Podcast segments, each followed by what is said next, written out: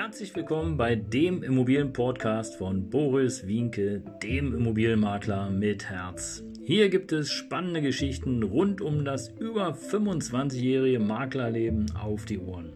Ich freue mich auch im Namen meines Teams von 3V Immobilien, dass ihr dabei seid. Los geht's, euer Immobilienexperte Boris Wienke. Servus und Hallo, hier wieder bei deinem Immobilienpodcast vom Immobilienmakler mit Herz. Schön, dass du dabei bist. Danke, dass du den Kanal abonniert hast. Und toll, dass du mich weiterempfiehlst, weil hier gibt es alles rund um das Thema Immobilien. Und äh, heute wieder mit einem Spezialthema, denn äh, Angst vor der Energiekeule. Tja, und äh, ich höre es immer mehr, immer mehr, dass ähm, ja, die Menschen einfach in Sorge sind, dass die Strom- und Gaskosten noch teurer und noch höher werden. Und äh, da kann ich nur vom, ja, von mir reden. Wir haben im Büro seinerzeit äh, erstmal 35 Prozent äh, ja, Preissteigerung bekommen äh, zum Thema Gas. Und äh, ja, zu Hause waren es sogar 70 Prozent mehr. Und das ist natürlich eine ganze Menge.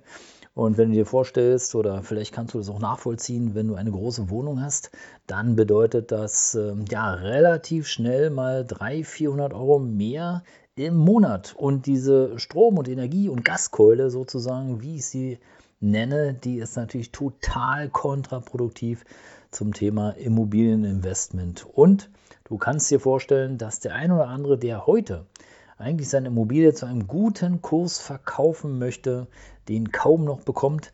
Denn äh, nicht nur die Angst vor den Energiekosten und überhaupt vor den Preissteigerungen, sondern natürlich auch die erhöhten Zinsen ähm, machen ihr übrigens oder tragen ihr Übriges dazu bei, dass äh, ja immer weniger Menschen überhaupt in der Lage sind, sich ein Eigenheim zu kaufen. Und ähm, tja, die Frage ist natürlich, wohin geht die Reise? Und ähm, tja, ich könnte jetzt sehr schwarz malen oder ich könnte es ein bisschen locker sehen.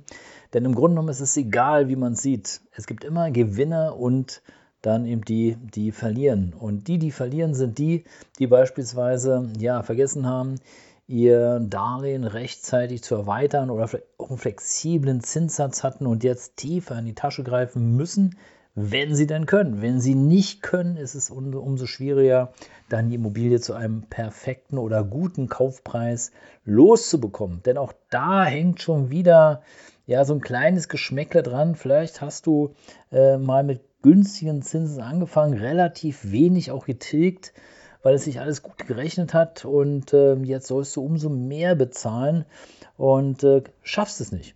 Tja, was machst du jetzt? Selbst wenn es in die Zwangsversteigerung gehen würde, ja, bedeutet es ja gleichzeitig, dass du, sofern du da wohnst, denn im Grunde genommen wahrscheinlich, also zu, tja, sagen wir mal, zu 90 Prozent vom neuen Erwerber sozusagen aus deiner Immobilie komplementiert wirst, weil, tja, der Neue, in dem Fall der Gewinner, der will natürlich die Immobilie selber nutzen zum günstigen Preis. Aber auch hier kann ich gleich wieder sagen, tja, ist es denn wirklich so, dass die Immobilie in der ersten, im ersten Versteigerungstermin überhaupt versteigert wird? Tja, da hängt es ganz stark von den Gegebenheiten ab. Ähm, aber die 7 Zehntel oder 8 Zehntel Grenze wird meistens im ersten Terminstand heute nicht erreicht. Also wird es einen zweiten Termin geben und dann, spätestens dann, sofern alle Gegebenheiten voraus, äh, alle Gegebenheiten da sind, also sprich die Gläubiger zustimmen, dann wird die Immobilie sozusagen zu einem niedrigeren Preis ja, versteigert. Aber, tja, was passiert mit dem Eigentümer, der eben diese Schulden hatte? Der ist spätestens dann insolvent. Denn ähm, auch das ist ganz klar. Vorher haben die Banken und Versicherer und wer auch immer alles finanziert hat, alles Mögliche getan, um sozusagen an ihr Geld zu kommen und wenn da keine Chance ist, tja, erst dann geht es in die Zwangsversteigerung und dann ist es meistens zu spät. Nun gibt es da eine neue Änderung, was das Thema Insolvenzen anbetrifft, aber dazu möchte ich hier heute nicht weiter eingehen.